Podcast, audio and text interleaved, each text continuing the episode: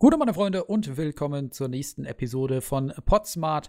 Heute mit mir im virtuellen Funkhaus der Chris und der Norbi. Der Norbi ist angestellt bei Offworld Industries und ist dort Producer von Squad. Ja, und wir werden heute ein bisschen mit ihm über seinen Werdegang sprechen, aber auch über die Games-Industrie als solche. Wir sprechen vielleicht über Games-Förderung, wir sprechen vielleicht über das neue Steam Direct-Verfahren, das jetzt von Valve eingeführt wurde vor kurzem. Ähm, was genau dabei rumkommt, wissen wir auch noch nicht, aber ich denke mal, wir haben jede Menge interessanten Gesprächsstoff, den wir heute abarbeiten können. Und ich würde sagen, ähm, ich begrüße erstmal den Chris. Gute. Ha, er hat sich's angewöhnt, sehr schön. Und auch den Norbi. Vielen Dank, dass du da bist. Hallo zusammen. So, der ein oder andere wundert sich jetzt vielleicht, äh, warum es so halt. Böse Zungen behaupten, auf kanadischen Dollars lässt es sich gut Schlösser bauen. und deswegen hat der Norbi vier Meter hohe Decken und äh, halt ein bisschen. Aber ich glaube, ihr werdet es alle überleben. Und ich würde vorschlagen, Norbi, du darfst einfach mal erzählen, wer du bist und äh, was du so bei Offworld Industries treibst in Kanada. Ja, also ich bin äh, Schwabe, ähm, aufgewachsen in der Nähe von Stuttgart und dann, ähm, ja, ursprünglich äh, habe ich Elektrotechnik studiert und so ähm, Automobilbranche war meine Richtung. Aber dann ähm, hat das Team von Project Reality, der Battlefield 2 Mod, die ziemlich bekannt ist, ähm, mich kontaktiert, als das Projekt Squad gestartet wurde. Ähm, das Projekt, die Project Reality Mod auf der ähm, Unreal Engine zu realisieren. Und habe mich dann entschieden, mit diesen Leuten zu arbeiten. Und entsprechend bin ich auch nach Kanada, Vancouver gezogen, wo unser ähm, Büro jetzt ist. Und ja, das ist meine Story. Ich war auch beim Bund und ähm, ja. Ja, da stellt sich mir mal die ganz, äh, ja, ich sag mal ordinäre Frage, wie alt bist du denn eigentlich? Das weiß ich tatsächlich nicht, auch wenn wir schon ein paar Mal miteinander gesprochen haben. Ich bin 27. Okay, also doch noch nicht so ganz vom alten Eisen. Äh, sehr interessant. Ähm, wie kommt man denn aus der Automobilbranche rüber in die Games-Industrie. Also die, ich meine, das ist ja nichts Neues, dass die voll ist mit Quereinsteigern, aber wie, wie kam es dazu? Hast du schon wirklich im Beruf gearbeitet oder hast du da gerade, warst du da gerade irgendwie als Werkstudent drüben? Ich stelle mir auch vor, äh, mit Elektrotechnik in der Automobilbranche äh, ist das Geld auch nicht ganz so schlecht. Also, was muss passieren, dass man dann wechselt? Ja, Geld ist ja immer so eine Frage beim Job. Ne? Also Job soll ja auch Spaß machen und ähm, hat es auch. Obwohl ich sagen muss jetzt, also ich möchte jetzt kein Unternehmen direkt nennen, aber ein äh, Big Player in der Automobilbranche, da ähm, ist man dann als Einstiegsingenieur direkt aus dem Studium vom Gehalt äh, gebunden an die, ähm, wie heißt es jetzt? Zu lange nicht mehr Deutsch gesprochen. Die, die Verträge zwischen den Gewerkschaften und den Unternehmen zu. Ähm, ja, das wäre in Österreich. In Deutschland heißt es ein bisschen anders. Aber es gibt eben ähm, Abmachungen zwischen den Gewerkschaften und den Unternehmen über bestimmte Gehaltsklassen, sodass ähm, da sichergestellt wird, dass alle fair bezahlt werden. Aber das bedeutet natürlich auch, dass die ähm, Einstiegsgelder für Ingenieure nicht besonders hoch sind. Aber mal ganz vom Geld abgesehen, ähm, es ist in einem großen Unternehmen, und das war für mich immer der Hauptpunkt, sehr viel Politik involviert und Unternehmen sind sehr langsam. Es ändert sich nicht viel. Ähm, es wird nicht schnell reagiert auf ähm, neue Dinge. Und ich habe in meinem Elektrotechnikstudium mich sehr fokussiert auf Elektromobilität. Also ähm, rein elektrisch angetriebene Fahrzeuge mit Batterien und Elektromotor und so weiter und eben die ganze Hochballtechnik, das war wirklich der, der Kerninhalt meines Studiums. Und dann, zumindest in Deutschland, damals ähm, 2013, war das äh, nicht so ein großes Thema. Ne? Also in Deutschland, da wollte außer BMW eigentlich ja überhaupt niemand ein Elektroauto bauen, weil Elektroautos teuer sind. Tesla macht quasi keinen Gewinn durch den Verkauf ihrer Autos. Die bauen die fast so teuer, wie sie die verkaufen. Während jetzt eine, eine S-Klasse oder so, da ist eine riesen Gewinnspanne drin. Also deutsche Hersteller hatten eigentlich kein Interesse, Elektroautos zu bauen. Und das war für mich so der Frust ein bisschen. Und dann eben mit der ganzen Firmenpolitik und so weiter, da, da wollte ich einfach in ein kleines Unternehmen und das hat sich dann so ergeben, ja. Ja, okay, das ist ja, das sind ja nachvollziehbare Gründe. Und ich glaube, äh, Offworld ist ja auch ein, ein kleines, neues, frisches Indie-Unternehmen. Wie groß seid ihr mittlerweile? Äh, war ich selbst überrascht, aber wir haben inzwischen über 40 Vollzeitbeschäftigte. Echt? Ich ja. dachte, ihr werdet bei so 20. Ne? Das ist ja schon ordentlich. Ähm, ja, bringt uns eigentlich schon zu dem nächsten Punkt. Du bist jetzt ähm, seit ein paar Jahren schon in Kanada, arbeitest für Offworld Industries. Ich weiß, dass du früher in der QA warst und jetzt bist du mittlerweile äh, Producer. Wie hat sich das denn so gestaltet? Was waren deine ersten Aufgaben, beginnend mit der QA und äh, wie bist du dann zum Producer gekommen? Und vor allem, was macht denn so ein Producer?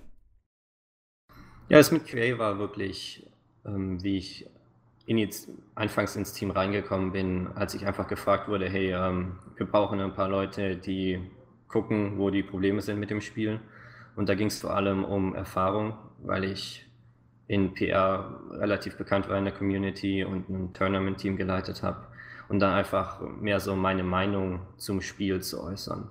Und dann habe ich eben das Team kennengelernt und mit der Zeit realisiert, dass da viel Potenzial ist, viele gute Leute sind. Und dann habe ich eben geguckt, was, was ist nötig und dann ähm, eben angefangen, das QA-Team aufzubauen. Und da bin ich auch immer noch verantwortlich für, neben meiner Producer-Funktion. Aber effektiv mache ich kein QA mehr. Ich gucke einfach nur, dass ähm, das QA-Team selbst funktioniert.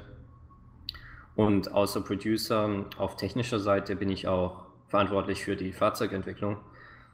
Einfach weil ich der, der Einzige im Team bin, der Fahrzeugingenieur ist. Aber ähm, auf der anderen Seite ist das, glaube ich, nicht so oft in der Videospieleindustrie, dass, dass Fahrzeuge von Leuten aus der ähm, Automobilindustrie wirklich entwickelt werden. Insofern ähm, kommen wir da schon ganz gut weg. Okay, interessant. Und zu dem Zeitpunkt, wo du in der QA warst oder auch das QA-Team mit aufgebaut hast, ähm, da warst du schon in Kanada oder warst du da noch in Deutschland und hast von Remote aus gearbeitet? Das war noch von Deutschland aus. Denn anfangs hatten wir hier noch gar kein Büro. Ähm, das kostet natürlich alles Geld, mhm. ähm, der, der Umzug allein und so weiter.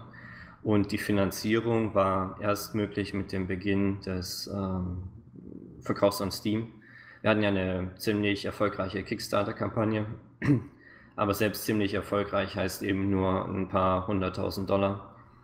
Und das reicht natürlich nicht weit mit den Infrastrukturkosten, die man hat durch Server und so weiter.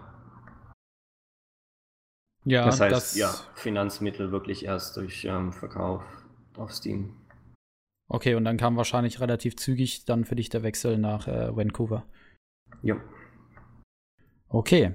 Ähm, als du das QA-Team aufgebaut hast, ich, ich sehe schon, wir, wir werden uns in diesem ersten Themengebiet schon irgendwie verheddern. Aber egal, es ist interessant. Als du das QA-Team aufgebaut hast, ähm, da warst du ja dann irgendwie so 25 wahrscheinlich, ne? Äh, ja, ja. Ähm, das ist ja durchaus eine verantwortungsvolle Aufgabe. Und ich denke mal, du hattest dann vielleicht auch noch ein paar Leute unter dir in dem Team und du hattest dann, denke ich mal, eine Teamleiterposition. Wie, wie geht man damit um, wenn man die Erfahrung vielleicht auch im sonstigen Berufsleben noch nicht gemacht hat und dann da reingeworfen wird? Hattest du vielleicht vorher durch äh, Project Reality da Erfahrung ähm, im Bereich von Organisation und Management oder war es für dich wirklich eiskaltes Wasser? Ähm, die Erfahrung kommt ähm, nicht direkt von Project Reality, obwohl ich da ein großes Tournament immer geleitet habe. Ähm, es kommt vielmehr aus der Uni. Ähm, Formula Student ist vielleicht ein Begriff. Ähm, das ist die größte Engineering Competition, Student Engineering Competition der Welt. An vielen Unis gibt es da Projektteams, die ähm, Rennautos bauen und dann gegen andere Universitäten antreten. Und unser Team war einzigartig dadurch, dass es ähm, international ist. Und entsprechend ähm, war ich schon daran gewöhnt, an diese äh, Remote-Arbeit auf Englisch mit Leuten, die, mit denen man die meiste Zeit nur über das Internet kommuniziert. Und ähm, auf der anderen Seite eben ähm, dann auch so ein Team zu leiten, die Erfahrung, das kommt alles daher. Okay. Und jetzt äh, bist du als Producer tätig, neben der QA-Tätigkeit. Ähm, was, was gehört zu deinem Job? Was macht man als Producer? Also man kennt den Begriff, wenn jetzt nicht aus der Spielindustrie, ja vielleicht aus äh, Film und Fernsehen. Ähm, was machst du denn in deiner Produktionsleitung? Speziell jetzt natürlich in nicht so gutem Licht, zumindest aus Hollywood, aber ja, nichts in der Richtung. Ähm, es äh, ist Kein wirklich, Koks. Wir, wir können ausmachen, ist langweilig. Ja, okay. Schade. Erzähl. Sorry.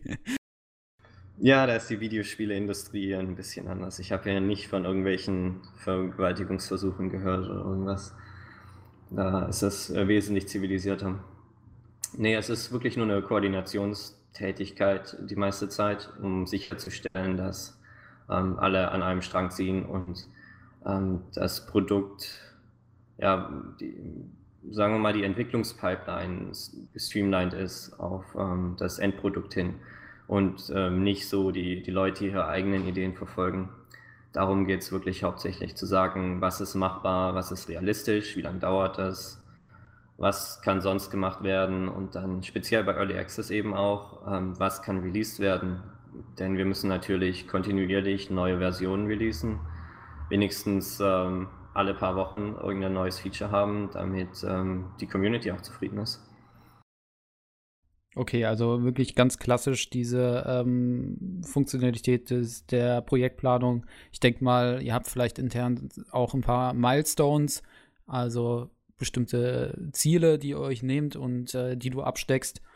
Und tja, dann auch Ressourcenplanung am Ende des Tages oder sehe ich das falsch? Doch, genau richtig. Und weil das eigentlich ein ganzer Haufen ist zu tun, bin ich auch nicht der einzige Producer. Also für Squad, ah. da das ja ein relativ großes Projekt ist, ähm, haben wir mehrere Producer und teilen uns so ein bisschen die Tätigkeiten auf. Jetzt hast du zu früh aufgehört zu sprechen. Ich war gerade noch am Trinken. Ähm, was ist da so dein Schwerpunkt? Äh, mein Schwerpunkt ist auf die Release-Richtung. Also wirklich mhm. zu sagen, dass es ähm, was, was machbar ist und dann sicherzustellen, dass wir unsere eigenen Standards einhalten bei Releases und da was Rundes bei rauskommt. Und andere fokussieren dann zum Beispiel um die, die Artrichtung, ne, dass dann ähm, die, zum Beispiel für eine neue Map jetzt, ähm, Fallujah, der Blog ist noch nicht raus, oder? Aber wir können trotzdem schon drüber sprechen. Fallujah ist ja als Map angekündigt und ähm, ist eben ein großes Projekt, weil die, ähm, ich versuche immer halb Englisch zu reden, aber ähm, wenn ich plötzlich Englisch rede, dann müsst ihr mich hier ein bisschen unterbrechen und mich auf Deutsch zurückbringen. Wir switchen dann einfach. Genau. Fallujah ist, ähm, benötigt alle möglichen ähm, neuen Environment Assets, also Gebäude, ähm, Straßen, die wirklich alles, was Environment Art ist, also ähm, alles, was man um sich herum sieht, auch die Vegetation und so weiter. Das muss alles äh, erstellt werden für Fallujah und dann eben auch die Map an sich. Und da braucht es dann eben auch einen Producer, um sicherzustellen, dass das alles gut zusammenkommt. Okay. Das ist ja eigentlich äh, was sehr Nachvollziehbares und es klingt auch so, als wäre es nicht verkehrt, dann äh, mehrere Producer zu haben, die dann unterschiedliche Teilgebiete abdecken. Aber ist das schon so, dass einer von euren Producern da federführend ist oder ist die Hierarchie wirklich plattgeklopft an der Stelle? Wir ist vielleicht dadurch begründet, dass eben die viele von uns so lange schon dabei sind und das aus diesem, ähm, ja, bevor irgendeiner von uns Geld für, dafür bekommen hat, was zu machen, ist das eher so eine, so eine Politik, dass wir einfach machen, was nötig ist und da wird nicht Hierarchie hinterfragt. Also die Leute, mit denen ich zusammenarbeite, da, da gibt es nie eine Frage, wer was machen darf. Es ist eher die Frage, was muss gemacht werden und wer kann das eben machen. Mhm. Also Hierarchie ist nicht irgendwas, wo ich mir Gedanken drüber mache. Ich vermute mal, ihr werdet wahrscheinlich auch ähm, mit einem agilen, agilen Vorgehensmodell an eure Iteration rangehen von Squad, richtig? Ja, klar. Ähm, das, aber ich denke, da wirst du kein Unternehmen finden heutzutage, was ähm, ein digitales Produkt entwickelt, das da anders arbeitet. Oh, also ich, ich bin ja äh, privat Softwareentwickler und äh, es gibt da schon noch so die Untiefen, zumindest in Deutschland. okay, ja, stimmt, das kann ich mir vorstellen ähm, in Deutschland, aber zumindest hier in Nordamerika nicht und nicht in der Spielerbranche. Ich okay. hätte da noch eine spezifische Frage zum Aufgangsbereich, weil es mich gerade interessiert. Gerade Endlich. wenn du sagst, ähm, endlich war doch eine schöne Vorstellung soweit, ähm, dass du überwachst, wie die Karte Fallujah entsteht.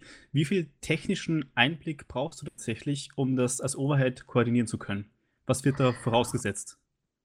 Ja, wie gesagt, das ist nicht mein Bereich. Aber ähm, der Producer, der das macht, der spricht dann eben mit Game Designern äh, und Level-Designern und ähm, den, den Environmental Artists, was eben wirklich nötig ist, was, äh, der, was der beste Prozess ist, um dahin zu kommen.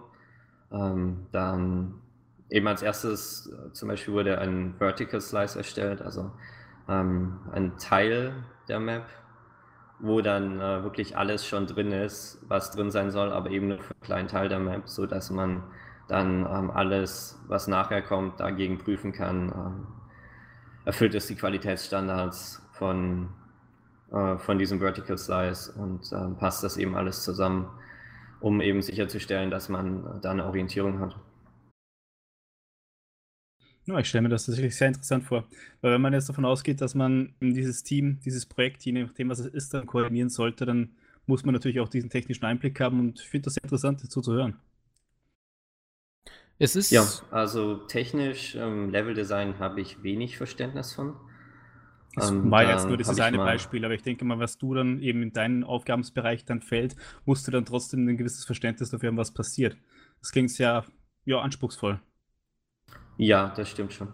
Ähm, ein Producer muss immer ähm, ja, so das Projekt als Gesamtbild im Kopf haben und verstehen. Und das, ja, ist doch relativ technisch auch in der Videospieleindustrie. Also ich kenne nicht unseren kompletten Source Code, aber ähm, ja, ich kann C programmieren und ja, also schon ein breites Spektrum an Fähigkeiten. Das heißt, ähm, weil du eben gesagt hast, du musst auch das Große und Ganze im Auge behalten, zu dem oder in das klassische Bild des Videospielproducers, da spielt ja auch so ein bisschen rein, ähm, ja, ich sag mal, die Sichtweise eines, eines Produktmanagers. Also war da, so war das jedenfalls immer in meinem Empfinden, weil ich glaube, es ist ja auch oft der Fall, dass ein Producer sich auch um die Koordination zum Beispiel von Marketing und äh, PR auch kümmert und ähm, das Ganze auch so ein bisschen managt, dass das konsolidiert und natürlich auch in der richtigen Form betrieben wird. Ist das auch etwas, was für euch wichtig ist oder habt ihr einfach äh, ein paar PR-Leute und die machen das in Eigenregie? Ähm, ich vermute mal nicht, ihr sprecht euch da sicherlich ab, oder? Das ist eigentlich ein ganz interessantes Thema. Da wir ja Early Access sind, ist Marketing immer eine große Frage. Wie viel macht Sinn und wie viel sollten wir aufheben für den vollen Release? Und ja, manche Spiele verkaufen ja Träume, also die sind ja dann ewig im Early Access. Und im Prinzip ist das deren, äh, deren Marketingmodell, Sachen zu verkaufen, die noch nicht im Spiel sind, aber die Leute gerne haben würden. Ähm, bei uns ist das anders. Wir wollen wirklich ein fertiges Produkt entwickeln und dann eben das auch als volles Produkt verkaufen. Deswegen ist Marketing gar nicht so groß bei uns. Also wir haben nicht einen Haufen PR-Leute. Ähm, es ist Verkauf im Moment wirklich von Leuten, die das Spiel spielen und dann ihren Freunden davon erzählen und die kaufen dann eben das Spiel. Und dann wahrscheinlich noch das gute alte Influencer-Marketing. Das äh, ist ja auch etwas, äh, was vermehrt auftritt oder das jetzt schon seit Jahren. Also ist ja eigentlich nichts Neues. Gut. Ja, aber wie gesagt, wir benutzen solche Marketingkanäle im Moment noch gar nicht. Also ist für uns kein großes Thema. Mm, ja, aber es gibt ja genug ähm, Coverage von Squad auf, auf YouTube. Auch das, auch wenn es vielleicht nicht von euch äh, initiiert wurde, das dann vielleicht als Influencer-Marketing zu bezeichnen ist, vielleicht ein bisschen weit gegriffen gewesen von mir. Aber ähm, ja, auch das spielt also, ja sicherlich eine Rolle. Ich meine jetzt wirklich nur, was wir initiieren, mhm. finanzieren und so weiter. In der Hinsicht ja. passiert eben im Moment wenig. Okay. Ähm, Aber Marketing an sich ist natürlich ein Riesenthema, dadurch, dass viel da ja auch auf Steam läuft. Und ähm, ich weiß nicht, ob du da später dann drauf zurückkommen willst. Ja, ja, ich bin der König der Überleitung. Und äh, das wirst du jetzt gleich merken, denn der Producer ist ja ursprünglich etwas oder eine Instanz, die zwischen Publisher und ähm, Entwickler sitzt. Das bedeutet, der, der Producer ist auch äh, quasi das Sprachrohr am Ende des Tages, im klassischen Sinne. Und ähm, versucht natürlich auch irgendwo die Interessen des äh, Publishers mit einfließen zu lassen in die Entwicklung, beziehungsweise auch ähm, mit Krisen umzugehen, wenn das Budget knapp wird, dass der Publisher zur Verfügung stellt, ähm, Prioritäten setzt, etc. So zumindest ähm, ist das ja in der Vergangenheit öfter aufgetreten oder diese Rolle hatten sie früher inne. Man könnte vielleicht auch im agilen Umfeld sagen, dass der Producer die Rolle eines, äh, ja, jetzt lehne ich mich wieder weit aus dem Fenster und wahrscheinlich werden mich Spezialisten da auseinandernehmen, aber ich würde fast behaupten, es ist ein bisschen was wie ein Product Owner gewesen. Ähm, jetzt fällt aber bei euch als Indie-Entwickler, wie bei so vielen anderen auch, der Publisher weg. Ändert das was an der, an der Rolle? Hat sich jetzt so angehört für mich, als würde sich da wenig ändern, abgesehen davon, dass du ähm, dich nicht noch mit irgendwelchen externen ähm, auseinandersetzen musst, die äh, ein Interesse an der Entwicklung haben. Ähm, ist schwierig für mich zu beantworten, weil ich ja nie als Producer für ein Projekt gearbeitet habe, wo ein Publisher der Finanzgeber ist, sondern wir sind ja unser eigener Publisher. Und unsere Finanzen sind natürlich auch interessant, da wir ja direkt von dem Early Access Verkauf leben. Das heißt, unser Projektbudget entwickelt sich erst während des Projekts und man geht nicht vorher hin und sagt, dieses Spiel wird so und so viel kosten, sondern wir sagen, jetzt haben wir so und so viel Geld für das Projekt, das heißt, wir können noch dieses und jenes machen. Mhm. Aber wie ist denn deine Meinung dazu generell zum, zum Thema Publisher etc.? Also der Publisher ist ja letzten Endes der Verlag und ähm, war in früheren Zeiten vor Steam sehr wichtig für Entwickler, weil die Publisher die das Marketing oft übernommen haben, die PR und auch die Distribution. Das fällt genau, ja heutzutage ja die, ein bisschen weg. Die drei Rollen vom Publisher: Finanzierung, ähm, das, das Marketing und dann den Verkauf direkt. Ganz klassisch. Und ähm, davon bleibt nicht viel übrig, denn ähm, Marketing läuft heutzutage alles online. Also klar, wenn man, wenn man zu Gamescom geht, da gibt es noch irgendwo Spieleposter. Aber der Großteil des Marketings ist online und vieles direkt auch über Steam, ja mit Free Weekend und dem, dem Karussell und so weiter. Und dann ähm, der Vertrieb ist alles über Steam oder erweitert auf Konsole, natürlich die entsprechenden Plattformen. Und entsprechend ähm, bleibt nur noch die Finanzierung übrig für Publisher. Und ähm, das heißt, wenn man sowas wie Steam Early Access verfolgt, um den Finanzierungspunkt eben auch noch rauszunehmen, dann hat der Publisher wirklich überhaupt keine Rolle mehr. Ja, aber führt ja auch zu einer gewissen Schwämme an nicht äh, Publisher finanzierten Spielen auf Steam, die dann über Greenlight früher reingespielt wurden, jetzt über Steam Direct, so dass man jetzt quasi um Sichtbarkeit kämpfen muss. Ist es also eine Entwicklung, die positiv ist, oder hat es im Grunde genommen äh, eine nicht existente Verbesserung gebracht, weil man jetzt darauf angewiesen ist, oder was heißt darauf angewiesen ist, aber jetzt quasi von Early Access oder vom Kickstarter zum Early Access äh, zum hoffentlich irgendwann Release hechtet, in der Hoffnung, dass einem zwischendrin nicht das Geld ausgeht oder die negative Presse einen vernichtet. Ja, Steam, Steam ist schwer zu verstehen, also äh, Valve ist als Firma an sich, äh, was deren Ziele sind und wie deren Entscheidungen getroffen werden. Ähm, die Firma ist sehr flach auch in der Hierarchie und es gibt keinen festen Plan von oben herab, was äh, entwickelt werden muss, sondern ähm, jeder Mitarbeiter bei Valve hat die Aufgabe, sich seine eigenen Projekte zu überlegen oder bei Projekten von anderen mitzuarbeiten. Und das Ziel ist immer, die Firma weiterzuentwickeln. Und das kann natürlich sein, dass man der, der Firma mehr Finanzmittel hinzubringt. Aber da das Unternehmen ja unglaublich reich ist, ist das gar nicht so wichtig, sondern es geht mehr so darum, die, die nächsten Schritte zu machen. Deswegen haben die ja auch, ähm, als VR so langsam rauskam, so ein, diese tolle ähm, Suite an freien Titeln entwickelt, die, die total viel Spaß machen.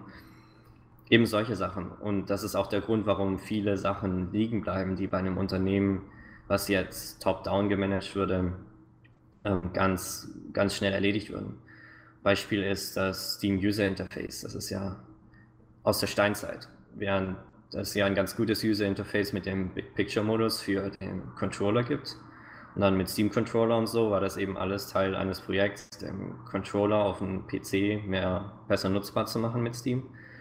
Aber das ähm, gesamte Steam User Interface da eben herzugehen äh, und zu sagen, wir machen das jetzt mal ähm, zeitgemäß, das ist eben ein großes Projekt und da fehlt dann die, äh, ja, es ist eben wohl nicht möglich, da genug Leute ähm, innerhalb des Unternehmens äh, zusammenzubekommen, um diesen, diesen Wechsel hinzukriegen, weil es eben nicht so wirklich ein großes ähm, Zukunftsprojekt ist, was so sichtbar ist. Und ähm, das ist auch der Grund, warum Half-Life 3 nie rauskommen wird. Einfach weil mit jedem neuen Versuch dann eben ein gigantisches Projekt wie das zu stemmen, die, die Eintrittsschwelle höher und höher wird. Das ist, wie das Unternehmen funktioniert. Und das heißt, deren Entscheidungsfindungsprozess ist nicht immer rational aus, ähm, von, von außen gesehen. Und dadurch gibt es eben ja, solche Probleme aus Kundensicht. Ähm, darauf wird dann eben oft sehr langsam reagiert und ähm, diese Spieleschwämme mit Steam Greenlight und jetzt dem, äh, dem neuen Programm, wie heißt es nochmal? Steam Direct. Genau, Steam Direct. Ja, da gibt es wenig Grund dagegen zu kämpfen, denn es ist ja zwar schon so, dass Steam da, im Prinzip ist es Betrug, also dass die Finanzierung, ähm, ich muss, muss anders anfangen, das Prinzip funktioniert so, dass man Steam Keys als Publisher sich ähm, einfach ausdrucken kann im Prinzip und die dann selbst verteilen und auf anderen Plattformen verkaufen. Zum Beispiel Squad ist ähm, verkaufbar, äh, wird verkauft im Humble Store.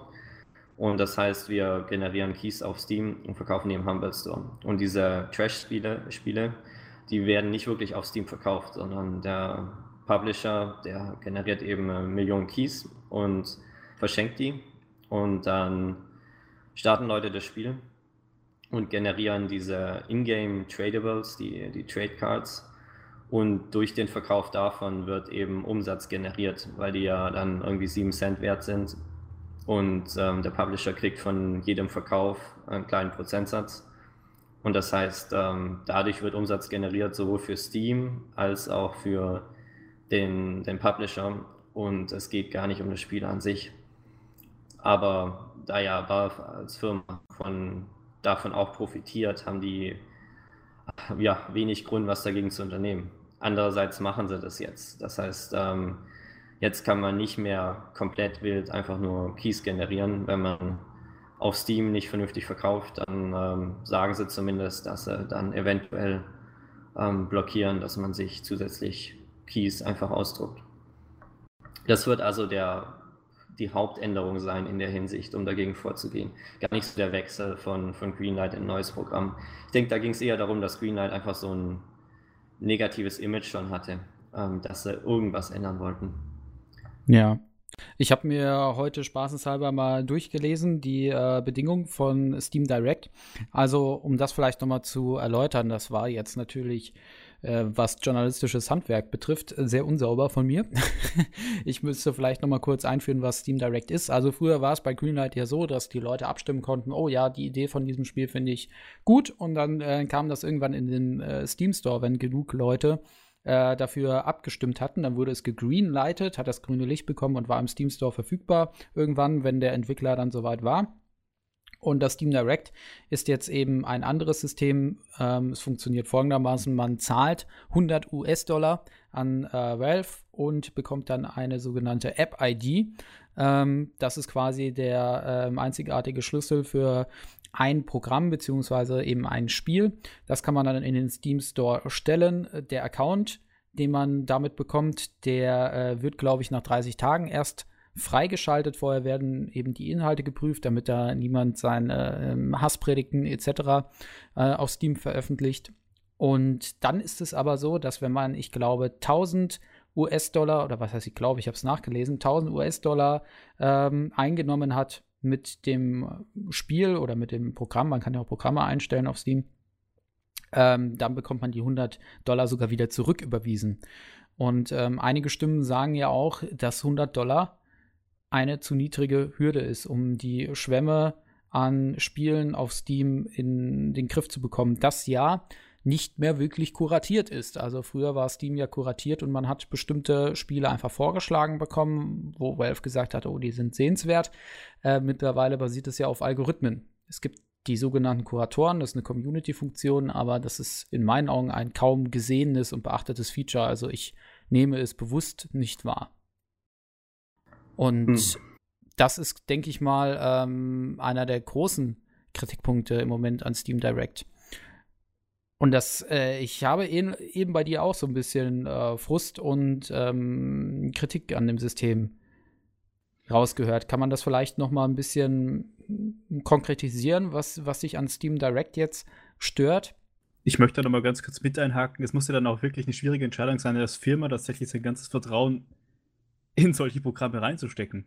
Gab es damals tatsächlich noch keine Alternative oder wie war da die Überlegung? Ähm, eine Alternative zu Steam?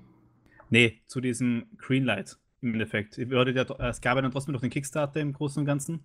Aber wie lief das mit dem Greenlight? Das könnte ich jetzt gar nicht mehr nachvollziehen. Steam ist wirklich ähm, am Anfang nur ein weiteres Marketing-Tool. Ähm, okay. bei, bei Steam Greenlight, da ging es, es war bei uns nie die Frage, ob wir ähm, auf Steam kommen. Es ist bei einem Projekt von der Größe und der Qualität der Fall, denn ähm, Valve macht natürlich ähm, Millionen, viele Millionen dadurch, dass äh, die Squad verkaufen. Das heißt, sie haben da ein großes Interesse dran, dass wir auf der Plattform sind. Das war nie so die Frage, aber Greenlight ist natürlich ein ähm, weiteres Marketing-Tool. Da, da wird dann drüber berichtet in Spielemagazinen und so weiter und so fort. Aber mal zu, zur Frage zurück, Steam Direct. Ja, ähm, wenn ich jetzt irgendeinen Betrug machen will auf Steam, dann sind 100 Dollar natürlich eine, eine kleine Schwelle, denn für, für 100 Dollar würde ich gar nicht anfangen mit dem, mit dem Theater. Das heißt, ähm, die, diesen ganzen Trash-Spiel-Spam ähm, zu verhindern, das, äh, dazu trägt es überhaupt nicht bei. Das, dafür ist viel wichtiger, was ich äh, eben erwähnt habe, dass man ähm, dass die. Fährt bei dir gerade ein Panzer vorbei, oder? Wenn ja, so ähnlich, so ähnlich. ähm, dass die, diese Keys nicht mehr frei generiert werden können, äh, grenzenlos und eben äh, nicht mehr diese Trash-Spiele auf äh, anderen Plattformen verschenkt werden. Und ähm, ja, ich denke, dadurch wird es weniger werden. Einfach dieses Finanzierungsmodell ähm, herausgenommen wird, der, der das, das das Ganze verursacht hat. Aber Steam als nicht kuratiertes, ähm, als nicht kuratierte Plattform stimmt so nicht ganz. Die, die sind schon klug, wie sie das machen. Also ähm, Steam hat sehr viel Autorität über alles, was auf ihrer Plattform passiert. Man kann nicht mal selbst den, den Preis des eigenen Spiels komplett selbst entscheiden, sondern man kann sagen, hey, wir würden das jetzt gerne für so und so viel Geld verkaufen, aber ähm, Steam muss das dann genehmigen. Und ähm, wenn man jetzt einen Sale macht, dann muss das ähm, durch Steam gehen. Und wenn man jetzt äh, ja, sagt, äh, Free Weekend äh, hätten wir gerne, dann sagen die eben, okay, hier gibt es zwei Wochenenden dieses Jahr, wo sie es noch anbieten würden und Rest ist eben schon vergeben. Und dann kann man eins von den Wochenenden nehmen. Und wenn man dann das mit dem Sale verbinden will, dann sagt äh, Valve oder Steam, die sagen dann, ja, ähm, okay, so und so viel Prozent müsste ähm, runtergehen und äh, wenn ihr das nicht macht, dann machen wir es nicht. Das ist der Deal. Also die entscheiden schon relativ viel. Und dann kommt man dadurch eben auch wirklich auf die, ins Karussell rein und diese ganze Startseite, Coverage. Also das ist doch alles sehr direkt von, von denen gesteuert. Und ja, die entscheiden das natürlich anhand von Verkäufen, die sie erwarten. Also ob es für die selbst lohnenswert ist. Okay. Das bedeutet also, ähm, allein über die, die Kuration findet dann allein über die, äh, die Angebotserstellung statt. Genau. Oder hauptsächlich, sagen wir es mal so. Eben, äh, das Problem ist natürlich das ähm, neue Titelding, weil da Algorithmen involviert sind und eben manchmal oder in der Vergangenheit zumindest manchmal Trash-Spiele dann in diesem neuen Titel-Element ähm, gelandet sind, die, die da einfach nicht sein sollten. Aber das ist eben ein Problem von Valves Review-Prozess und ich denke, das ist inzwischen besser. Oh, oh, oh. Auch ein interessanter Punkt, ähm, das Review-System. Also ähm, bestimmte Entwickler sagen ja schon oder sind ja der Ansicht, das ist, glaube ich, ein Indie-Tipp, den man im Internet auch finden kann. Guck, dass zu deinem Early Access oder zu dem Punkt, wo dein Spiel dann auf Steam erscheint, du schon eine möglichst gepolischte Version hast, damit du keine oder nicht zu viele Negativ-Reviews bekommst, weil die bleiben für immer, die gehen die wieder weg. Also Leute können die zwar bearbeiten, aber wer macht das schon hinterher? Wer revidiert da sein Negativ-Review, weil sich dann tatsächlich was getan hat? Ähm, wie beurteilst du das Review-System auf äh, Steam?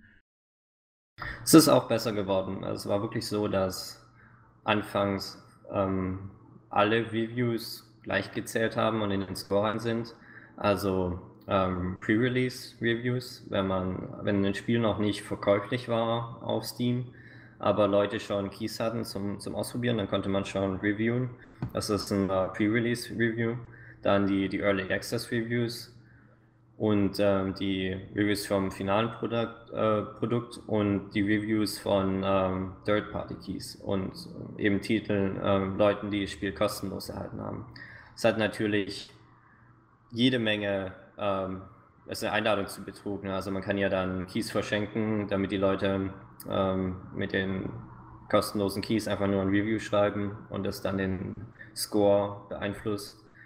Und ein Problem, was wir auch hatten, war ähm, Free Weekend, weil bei einem Free Weekend viele Leute einfach, äh, ja, die, die sitzen dann da und dann Free Weekend einfach mal installieren. Und dann ähm, kann man, das ist die, die einzige Schwelle, die, die es gab, um dann ein Review zu posten. Und dann haben die einfach jede Menge Trash-Reviews gepostet, also einfach nur ähm, ja, rassistische Wörter, Beschimpfungen und so weiter. Und eben in der Menge, dass man das ähm, gar nicht so, ähm, ja, man, man, kann das reporten. Also als ähm, Publisher hat man überhaupt keinen Einfluss auf Steam-Reviews. Man kann auf die antworten und man kann die reporten.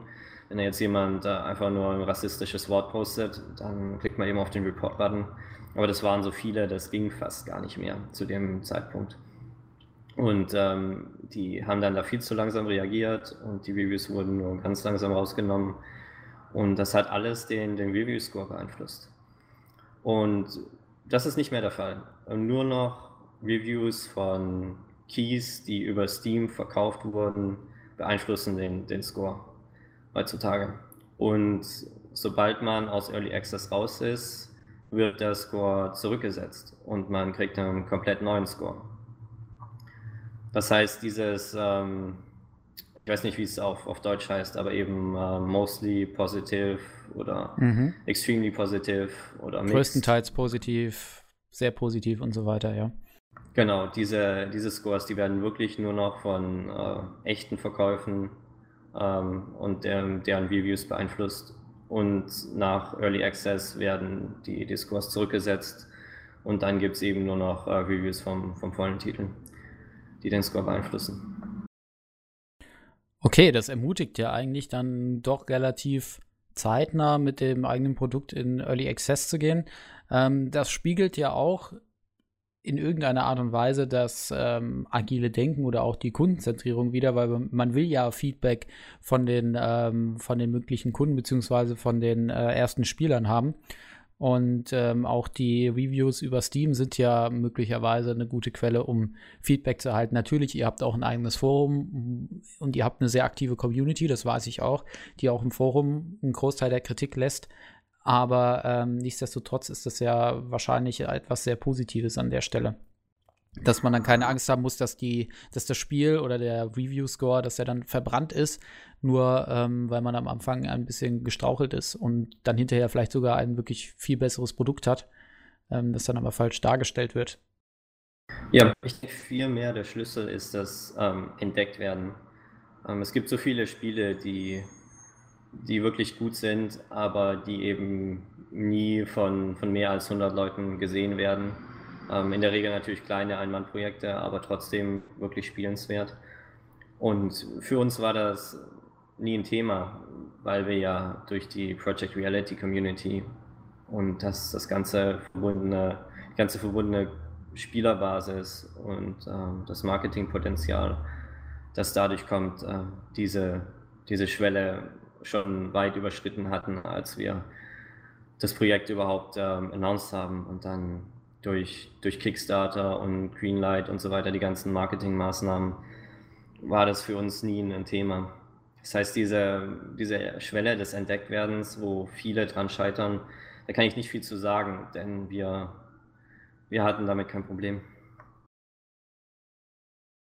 Wenn Und man... Für Reviews muss man wirklich keine Angst haben.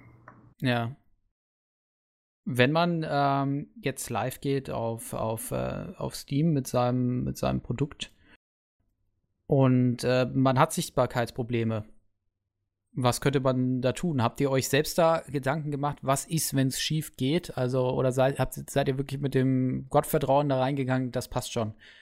Durch den erfolgreichen Kickstarter, den ihr auch vorher hattet?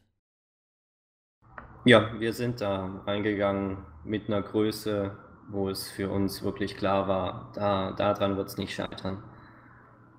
Für, ja, wenn man jetzt seinen, seinen kleinen Titel hat, also ich habe das gesehen bei, bei Kollegen, die dann, dann so ein, so ein Hobbyprojekt haben und versucht haben, das dann ähm, da über Steam zu vertreiben und selbst wenn man es kostenlos macht, das ist einfach, es gibt dann zu viele Spiele und dann, ja, es ist einfach schwierig, das überhaupt ähm, bekannt zu machen.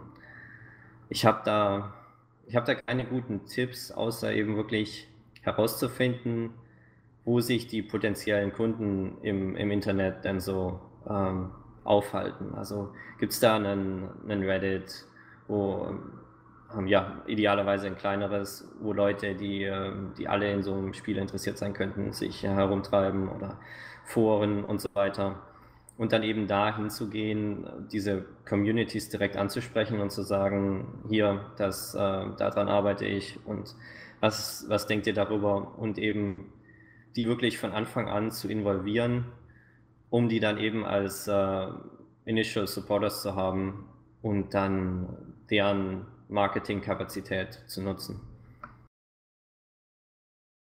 Das klingt eigentlich sehr äh, nachvollziehbar. Das ist auch was, was ihr getan habt mit Squad. Ähm, ich habe das Spiel ja relativ früh schon entdeckt. Und ähm, ich weiß, dass in den Playtest auch schon vor, vor den Kickstarter-Zeiten, da waren ja auch zum Teil schon Leute aus Project Reality, Clans und Communities dabei. Ähm, weiß gar nicht, vielleicht auch sogar Arma-Clans, bin ich mir gerade gar nicht, gar nicht mehr sicher. Also Leute, die in die in eine ähnliche Richtung schlagen. Ähm, das scheint ja bei euch wirklich ganz gut funktioniert zu haben. Ähm, bringt sowas dann aber auch manchmal Probleme mit sich, dass man vielleicht fürchtet, in Feature Creep zu kommen. Also, dass man vielleicht zu viel Anregung, zu viel Feedback, als dass man das irgendwie handhaben könnte. Ähm, auch das könnte ja sicherlich eine Problematik sein. Wie geht man mit sowas um? Ja, also zu viel Feedback ist natürlich nie ein Problem, denn man kann das ja filtern. Man kann einfach aufhören, das zu lesen. Aber Expectation Management ist natürlich ein, ein Riesenthema. Also man geht her und sagt, äh, wir, wir könnten das machen, irgendwann ganz früh in der Entwicklung. Und äh, das wird dann rumgedreht äh, später in, äh, das ist ein versprochenes Feature. Und dann entstehen einfach falsche Erwartungen und ähm, das, ja, das ist dann nie gut. Und wir hatten jetzt, wir haben gerade aktuell ein Beispiel, wo ähm, Zeit äh, als Expectation komplett falsch gemanagt wurde. Wir haben ein, neues ähm, Animation System, was gerade so in den finalen Zügen ähm, fertiggestellt wird. Und die Erwartung aus der Community war wohl, dass das viel früher fertig ist, obwohl wir nie gesagt haben, es ist zu einem bestimmten Zeitpunkt fertig. Aber wir haben Monthly Recaps, wo wir eben vorstellen, an was gearbeitet wird. Und dann haben wir eben ähm, die, die Features, das ähm, Animation System nach und nach vorgestellt. Und da war so die Erwartung, dass die Sachen, die vorgestellt werden, dann quasi ähm, ready to play sind von der Vorstellung. Schon alles in, im Spiel selbst und QA getestet und so weiter. Das ist natürlich nicht der Fall. Die Recaps sind wirklich nur, was wird dran gearbeitet, aktuell Work in Progress.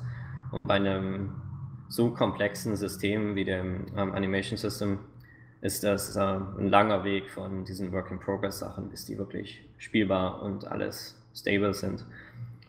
Und äh, da war eben die falsche Erwartung da. Und dann wurde, ja, wurde viel gemeckert darüber, dass ähm, die, das Release so spät ist. Aber wie gesagt, wir haben da nie gesagt, das kommt zu einem bestimmten Zeitpunkt. Das ist eigentlich total interessant, wenn man darüber denkt, dass ihr wirklich ein absolutes positives Beispiel dafür seid, was Early Access eigentlich bewirken kann dass man selbst da noch die Probleme bekommt, dass Erwartungshaltungen sich einfach so von selbst hochpushen. Ähm, ist das dann für euer PR dann, dass jemand abgestellt wird und das wirklich aktiv versucht, wieder runter zu pushen oder lässt man das einfach sozusagen flauen, wenn sowas passiert? Mm, wir setzen uns dann einfach hin. Also mit dem Animation System, da hatten wir dann eben mal ein Meeting, wo wir gesagt haben, okay, da in der, in der Community, da ist jetzt einfach zu viel ähm, negative Diskussion darüber, dass es äh, irgendwie nicht kommt. Und dann haben wir eben einen, äh, einen Blogpost gemacht und gesagt, hier, so sieht es aus und das sind Sachen, die noch erledigt werden müssen, damit eben klar ist, was, ähm, wo gerade der Stand ist und dass solche Sachen eben länger dauern, als, als viele Leute erwarten. Es ist einfach so, die, ja, ein bisschen Einblick geben in die Entwicklung, um zu verstehen, was der Prozess ist. Denn von außen, woher soll man das wissen? Ne? Also das ist so unsere Vorgehensweise, einfach offen kommunizieren, wie es ist und ja, das äh, löst normalerweise die Probleme, da wir ja wirklich daran arbeiten. Aber man wird dann eben schon relativ schnell äh, verdächtigt, irgendwie mit dem Geld auf die äh, Malediven gegangen zu sein oder was weiß ich. Das ist ja, natürlich. Verständlicherweise gibt es natürlich einige Negativbeispiele, aber deswegen finde ich es gerade so interessant, dass das tatsächlich dann auch die Ehrlichen einfach negativ erwischen kann, ohne etwas dafür gemacht zu haben.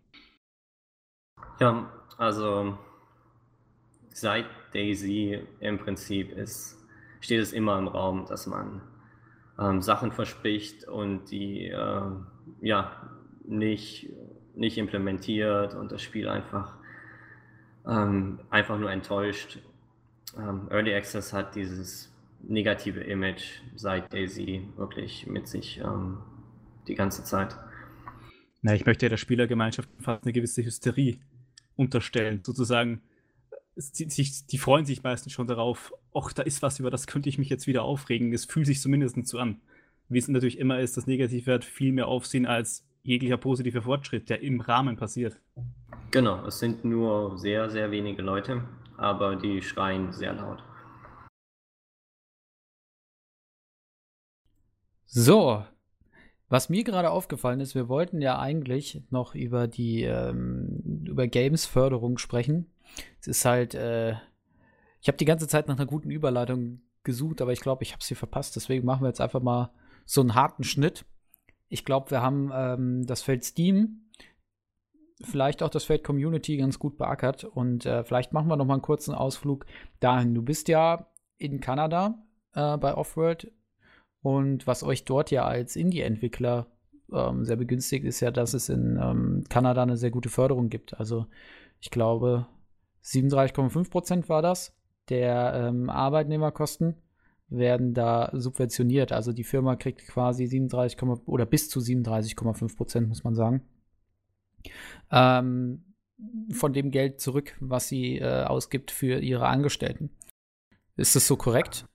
Ähm, teilweise. Also erstmal ist das nicht ganz Kanada, sondern in, in Kanada ist sehr föderal. Das heißt, die Provinzen sind sehr stark in ihrer politischen Macht.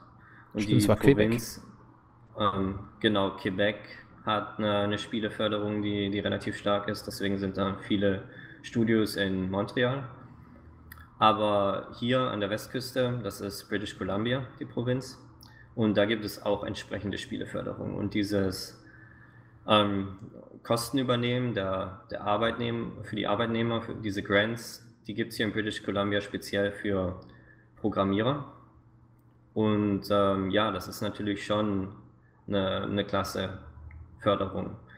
Und es sind auch eine Reihe von Gesetzen, die einfach ähm, Tech-Unternehmen fördern. Zum Beispiel gibt es hier keine spezielle Regelung für, für Überstunden äh, für die, die Tech-Industrie. Also hier kann jeder so viel Überstunden machen, wie er will, ohne dass dann da. Das klingt äh, nicht sympathisch. ja, es ist. Ja, habt ihr so ganz fiese Crunch-Time, wie man es noch kennt, aus den ganz dunklen Zeiten der Videospielentwicklung? Hatten wir hatten wir wirklich, als es ähm, Anfang des Projekts noch war und wir eben bestimmte Dinge einfach erledigen mussten. Ähm, jetzt nicht mehr. Jetzt haben wir da ähm, gesünderes, gesündere Projektplanung und ähm, gesündere Ziele. Und wir, ja, wir machen nicht mehr diese wilde Crunch-Sache. Aber ähm, es ist eben weniger Bürokratie dadurch, dass man Überstunden nicht loggen muss und sich da keine Sorgen machen muss, dass man jetzt irgendwelches Arbeitsrecht verletzt. Es geht ja nicht darum, dass hier Unternehmen versuchen, ihre Mitarbeiter auszunutzen. Dadurch, dass die, der Arbeitsmarkt hier anders funktioniert, wäre es natürlich auch kaum möglich, denn die äh, Angestellten würden sich einfach ein anderes Unternehmen suchen. Hier in Vancouver gibt es ähm, auch von Electronic Arts und anderen gigantische ähm, Studios und die Mitarbeiterpolitik ist hervorragend und wenn man da reingeht, die, die Sachen, die es da gibt, also da gibt es natürlich ein äh, Firmenfitnessstudio und ähm, super ausgestattete ähm, Cafeteria und alles Mögliche, ähm, was eben den Arbeitsalltag angenehmer macht. Und die, die Leute, die werden als Mitarbeiter sehr gut behandelt. Ähm, es ist nicht so, dass das die, diese, die Videospieleindustrie das irgendwie ausnutzen würde. Das äh, funktioniert so nicht. Die Mitarbeiter sind viel zu wertvoll. Aber es macht es eben doch leichter. Es ist weniger Bürokratie. Und es ist eben sehr leicht, ein Unternehmen hier zu gründen und zu führen, verglichen mit ähm, Deutschland. Kannst du ähm, den Punkt konkretisieren? Also was macht es leichter, dadurch, dass es weniger Bürokratie gibt? Oder gibt es da noch andere Komponenten, Faktoren? Genau, es ist wirklich ähm, weniger Bürokratie. Also ich kann jetzt auch wirklich als eine Person hergehen und so ein Unternehmen aufbauen, während ich in Deutschland mir auf jeden Fall da Beratung suchen würde, damit ich alles korrekt mache. Und hier ist, ähm, ja, es scheint, die Sachen machen mehr Sinn, wenn man das so sagen kann. Es ähm, ist nicht so wie in Deutschland, dass dann da aus irgendwelchen historischen Gesetzesvorhaben, die dann durch irgendwelche Kompromisse geschlossen würden ähm, und die dann nicht unbedingt direkt für die Spielebranche überhaupt Sinn machen, dass dann da komische, komische Sachen bei rumkommen. Und das findet sich hier wesentlich weniger. Es macht, ja, es ist verständlicher, es macht mehr Sinn. Und äh, informierst du dich dann in Kanada gleichzeitig noch, was so passiert, gerade in, in Deutschland, ähm, was man da quasi vorhat an äh, Videospielförderung oder an Förderung der Industrie vielmehr? Ähm, sehr, sehr wenig. Sehr wenig, muss ich sagen. Es, in Deutschland ist keine Frage, dass genug Geld da ist, aber politisch wird das nicht unbedingt gut gehandhabt. Ja, wobei jetzt, ähm, ich meine, es macht jetzt wenig Sinn, wenn du jetzt schon sagst, äh, du informierst dich da aktuell nicht so drüber, kann ich auch nachvollziehen, wenn man dann irgendwo in Kanada ganz weit weg von Deutschland ist, dann interessiert einen das vielleicht auch nicht ganz so sehr. Aber tatsächlich gibt es da ja durchaus Initiativen jetzt auch äh, Ende letzten Jahres durch den äh, Bundesverband interaktiver Unterhaltungssoftware, ein wunderschöner deutscher Name, der Bio, ähm, der dann äh, vorgeschlagen hat, dass äh, 25 Prozent der typischen Kosten einfach ähm, an der Steuerschuld geltend gemacht werden können. Also der typischen Kosten für Videospielunternehmen. Und dass, wenn man ähm, mit der mit den 25 Prozent die Steuerschuld überschreitet, dass man dann quasi eine Auszahlung bekommt an Geld auch. Ähm, was daraus wird, das werden wir dann noch sehen. Aber ähm, das ist ja, denke ich mal, etwas, was schon mal in die, in die richtige Richtung geht. Andere europäische äh, Staaten machen das Ganze ja auch schon vor, wenn man da jetzt einen Blick auf Frankreich oder auch auf äh, Polen wirft oder auch auf äh, Großbritannien, die ja nicht mehr in der EU sind, aber naja. Genau, ja, ähm, das ist einfach und ähm, macht Sinn. Klar, solche Sachen funktionieren. Und das ist nicht ein komplizierter Prozess, wo man äh, sich irgendwie bewerben muss und dann durch über so und so viele Hürden springen muss, um dann da äh, hinzukommen. Genau diese komplizierten Prozesse beziehungsweise diese Förderung, auf die man sich bewerben muss, die gibt es ja, aber ähm, so, ich glaube, das ist eher länderbasierend, richtig? Soweit ich weiß, ja. Ähm, verschiedene Bundesländer haben dann da ihre eigenen Programme. Und hier ist es mit den Provinzen auch so. Also hier gibt es auch in BC irgendein Spiel, was äh, ja, entwickelt wurde, komplett auf Steuerzahlerkosten dadurch, dass die einen bekannten Autor als ihren ähm, Storyschreiber sich engagiert haben. Und da haben sie dann eben dann eine Förderung für bekommen, aber das Spiel an sich, ich glaube nicht, dass das irgendwer je gespielt hat oder ob das je fertiggestellt wurde. Und die gesamte Entwicklung wurde dann aus Steuerkosten finanziert. Das gibt es auch und das ist natürlich auch ein, ein Negativbeispiel, wenn die Förderung dann da ja. Ähm, ja wenig kontrolliert ist und von Leuten, die die kein Verständnis haben von, von Videospielen, dass Geld verteilt wird. Und das ist natürlich ein Problem. Und wenn es dann eben solche Modelle gibt, wie gerade besprochen, wo man dann sagt, okay, hier Steuern, ne, also einfach nur Kosten reduzieren, um dann da ähm, competitive zu werden in der globalen Videospieleindustrie, das ist, das ist eine gute Sache. Was man aber nicht vergessen darf, ist, dass gerade sowas wie Videospieleentwicklung sehr ähm, sehr gut remote funktionieren kann. Die Hälfte unseres Teams, äh, ein bisschen über die Hälfte sogar, ist auch remote. Ähm, das heißt, eher im Büro in Vancouver sind gar nicht so viele Leute. Und das funktioniert wirklich gut mit den richtigen Leuten. Das heißt, äh, ja, diese, diese Förderung, um dann wirklich ein Unternehmen reinzuholen, da geht es dann mehr um steuerliche Sachen als um die, das die Leute selbst denn Talent, also Mitarbeiter, gute Mitarbeiter anzustellen. Das war eines der Hauptgründe, warum wir hier nach Kanada sind, einfach weil es ähm, ein Einwanderungsgesetz gibt, das es erlaubt, ähm, hochqualifizierte Leute innerhalb weniger Wochen ins Land zu bringen.